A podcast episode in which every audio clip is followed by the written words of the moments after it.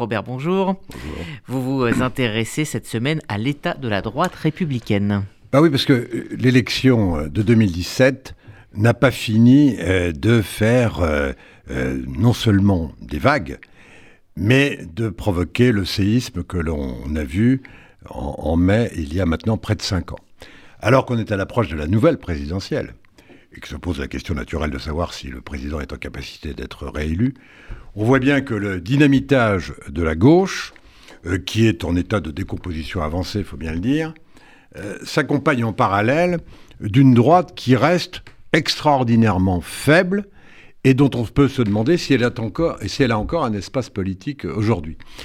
Je pour preuve que euh, ce qui s'est passé il y a euh, encore quelques jours, à l'occasion du deuxième débat euh, des candidats de la droite, du deuxième débat sur la chaîne BFM, une semaine après le premier débat qui avait eu lieu sur LCI.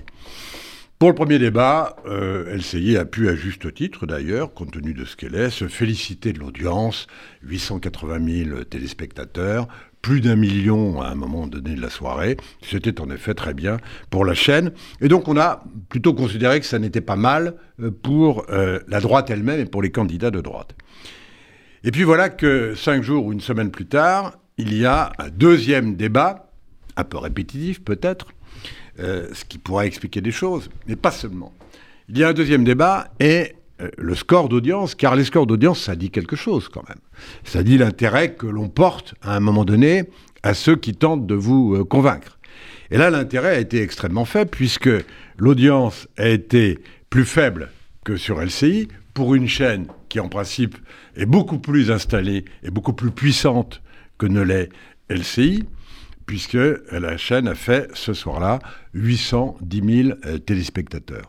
Quand on se souvient qu'il y a tout juste cinq ans, avec ce fameux débat sur BFM, il y en avait eu d'autres, mais sur BFM, avec euh, les candidats de l'époque, qui étaient euh, Alain Juppé, François Fillon, Nicolas Sarkozy, Bruno Le Maire, Jean-François Copé.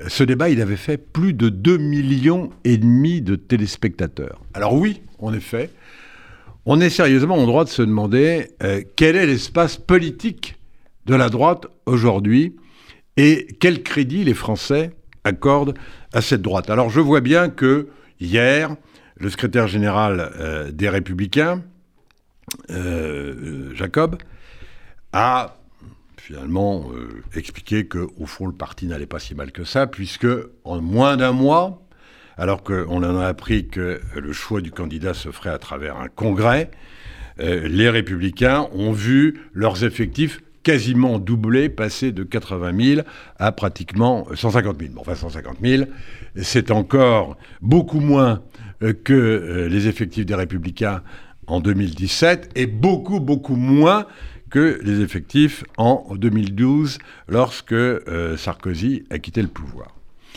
Donc, on va voir. Mais ce qui est sûr en tous les cas, c'est que politiquement, ce qui devient de plus en plus difficile euh, pour la gauche, c'est-à-dire de se reconstruire, l'est tout autant euh, pour la droite.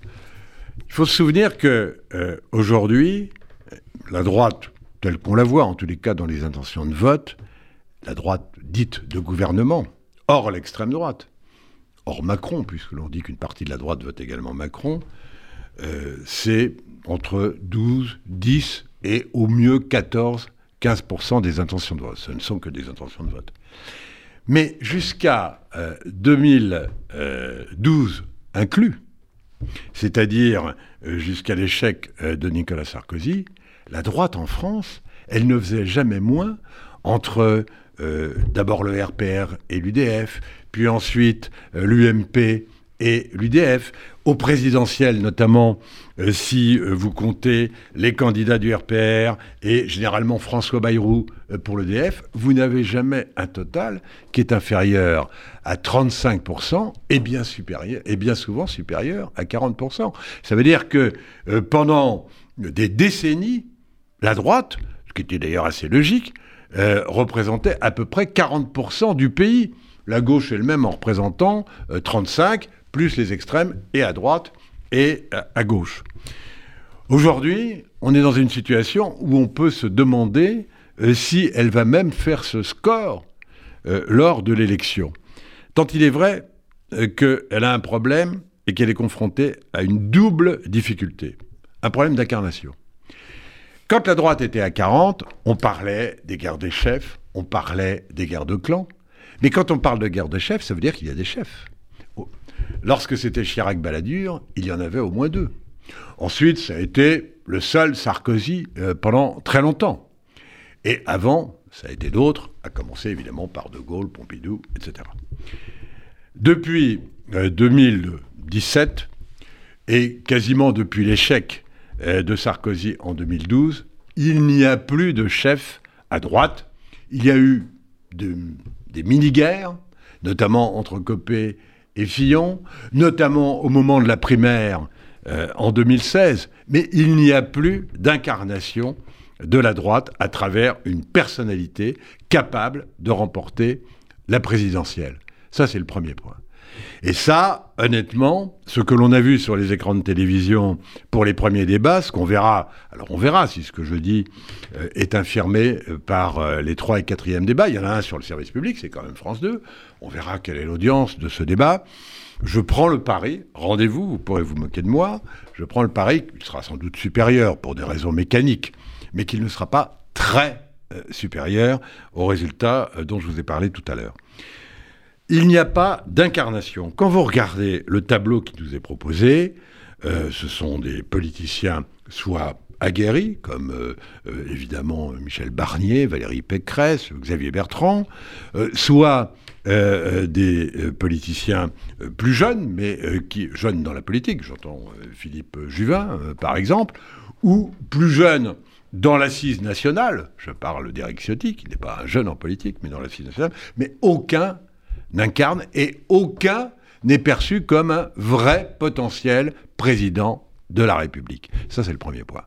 Et ça, je ne vois pas comment, de toute façon, c'est l'un de ces cinq qui sortira euh, du chapeau et de l'élection euh, de ce congrès, et je ne vois pas comment tout d'un coup l'un va se muer en incarnation d'une droite capable de prendre la présidence de la République. Puis le deuxième point, c'est le fond. C'est le fond.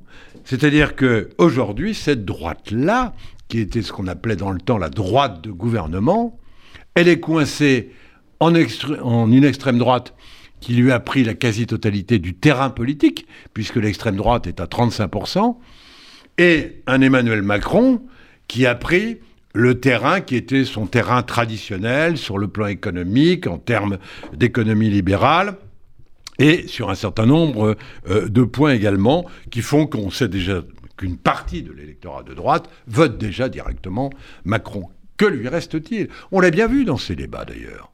Il ne parle de rien d'autre finalement euh, que euh, d'immigration, essentiellement d'immigration, toujours d'immigration, en courant tout à la fois après euh, Marine Le Pen, mais surtout après Zemmour. Et objectivement, on n'a pas entendu dans ces débats un corpus idéologique qui se différencie radicalement soit de cette extrême droite, soit euh, de ce que propose et de ce que fait depuis quatre ans et demi Emmanuel Macron. Dans ces conditions, oui, je pense qu'on peut prendre le risque de dire qu'il n'y a pas d'espace politique euh, pour euh, la droite aujourd'hui. Ça ne veut pas dire qu'il n'y en aura pas à l'avenir. Ça ne veut pas dire Macron, même s'il devait être réélu, ne sera pas toujours là. Il, est certain qu'il y aura une autre forme de gauche. La gauche et la droite ne peuvent pas complètement disparaître. Il y aura une autre forme de gauche, beaucoup plus à la fois écologique et vraisemblablement gauchisante, mais qui est capable de se réimposer dans le pays. Il y aura une autre forme de droite qui reprendra en partie d'ailleurs l'héritage euh, d'Emmanuel Macron. Certainement. Mais pour les années qui viennent, il n'y a pas euh, d'espace. Il y a peut-être un petit trou de souris qui serait de la pure technique électorale. Si euh, Zemmour n'est pas candidat, ce qui est encore possible, contrairement à ce qu'on dit, c'est encore possible. Il peut ne pas avoir les signatures ou il peut s'arranger pour ne pas les avoir s'il découvrait que tout d'un coup il baissait trop considérablement dans les sondages. C'est une hypothèse possible. Si euh, Zemmour n'est pas candidat, il n'y a pas d'espace du tout euh, pour la droite. C'est-à-dire que on se retrouvera devant, vraisemblablement, très vraisemblablement, un duel Macron-Marine Le Pen. Si Zemmour est candidat, effectivement, ce qu'on appelle le ticket d'entrée sera beaucoup plus bas, à la fois pour Marine Le Pen, pour le candidat de la droite et pour Zemmour. Et là, il y a un peu, très faible espoir euh, que la droite puisse finalement apparaître au deuxième tour et démentir tout ce que je le dis. Sauf que fondamentalement, sur le plan idéologique et sur le plan politique, ce, serait l'effet d'une technique électorale, si j'ose dire. Mais sur le fond, il n'y a pas actuellement d'espace pour cette droite-là.